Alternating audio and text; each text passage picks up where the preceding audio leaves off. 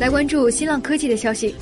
北京时间五月六号晚间消息欧盟公布了创建单一数字市场的一系列计划旨在统一欧盟分散的在线市场打击美国互联网公司可能存在的反垄断行为。